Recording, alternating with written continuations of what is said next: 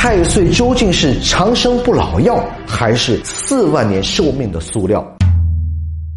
传说中，只要吃掉太岁身上的一片肉，就可以长生不老。在中国的古代，有一种像一团肥肉一样的怪物，被认为是恶灵生物，却又被当作长生不老的仙药。由于太过于罕见，被认为只是传说，却在现代屡屡发现。诡异的是，生物学界对此物却几乎没有任何深入的研究。它到底是什么生物种类？如何生存繁衍？根本无从得知。这种东西就是太岁。在我国的民间，太岁是一种冥冥中支配人类命运的生物。古书记载，太岁如君，为众神之首，众煞之主。不可冒犯，这使得人们对太岁神十分的敬畏和害怕，所以才会有“谁敢在太岁头上动土”的谚语。根据中国古代的星象学说，太岁为古人假定的一个天体，和木星运动的速度相同而方向相反。太岁到了哪个区域，就在相应的方位地下有一块肉状的东西，这就是太岁的化身。在这个方位动土，就会惊动太岁。研究古天文学的学者认为，所谓太岁。可以对应为现代宇宙学的暗物质，而作为一种奇异的生物，太岁最早出现在《山海经》中，被称之为噬肉或太岁。吃了它的人会逐渐萎缩成肉团。但东汉的《抱朴子》一书中记载，吃了太岁，令人长生不老，是难得一见的仙药。近四十年来，我国各地陆续在土壤的深层。或者是溪流阴暗处挖出了太岁，有人也叫这种东西为肉灵芝，其形态像一团柔软的肥肉，可以不断的生长，有弹性，表面有粘液，切开后有一种腥味或者是清香的味道，甚至肉体还会微微的抖动，仿佛他感觉到了疼痛一样。如果用热水泡，就会化为液体。一些大胆的人甚至尝试吃太岁以求长生不老，味道据说是微甜，因为含有又神秘。太岁一旦被发现，就会引起轰动，一些人甚至愿意出几百万买一块太岁。太岁的真相居然是十五亿年前的第四类生命。一九九二年的八月，陕西周至县发现了一块四十多斤的巨大太岁，而且生长迅速。当地村民趋之若鹜，纷纷买来炒着吃。西北大学的生物系派出专家，专门对这种太岁进行了研究，最终认定太岁含蛋白质与核酸，实属生物。但奇怪的是，太岁的内部无细胞结构，经过微生物分离培养。和观察发现，太岁含有多种黏菌，并夹杂酵母菌、霉菌、藻类和细菌。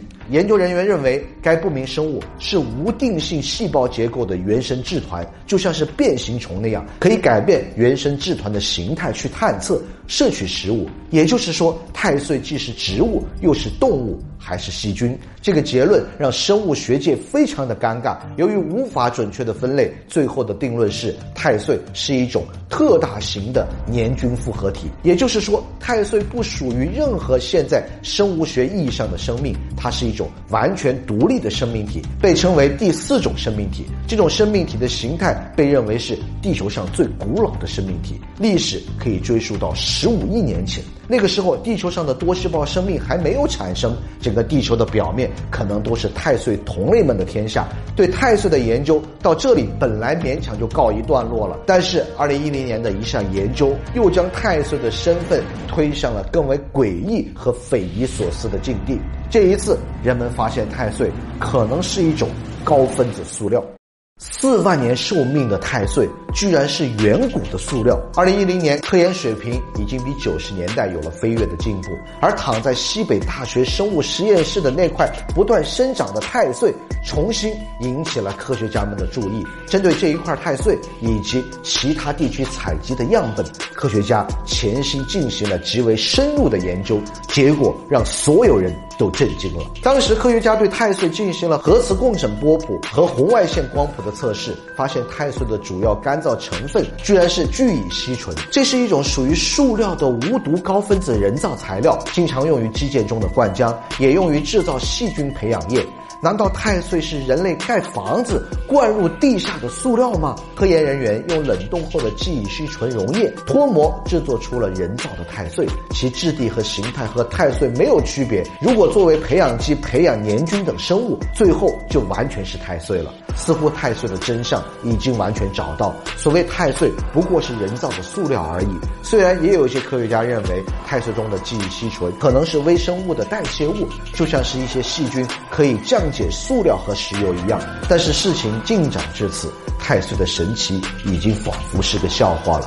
令人意想不到的是，二零二零年的五月十九日，中科院微生物所真菌学国家重点实验室发表了针对太岁的最新研究。研究中最轰动的一点在于，加速器质谱碳十四测年法测定出这些太岁的样本形成的年代大约都在四万年前。也就是说，实验室的这块太岁实际上已经有了四万年的超长寿命。这一次研究也证实了，至少在我们现有的科学水平下，这些太岁样本既不是由生命体代谢产生，也非人造的产物，甚至太岁都不是生命体，而是一种古老的有机物。研究发展至此。兜兜转转，太岁究竟为何物？居然它就成了未解之谜。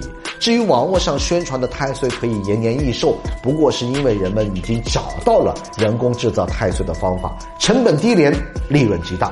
关注我，下期视频再见。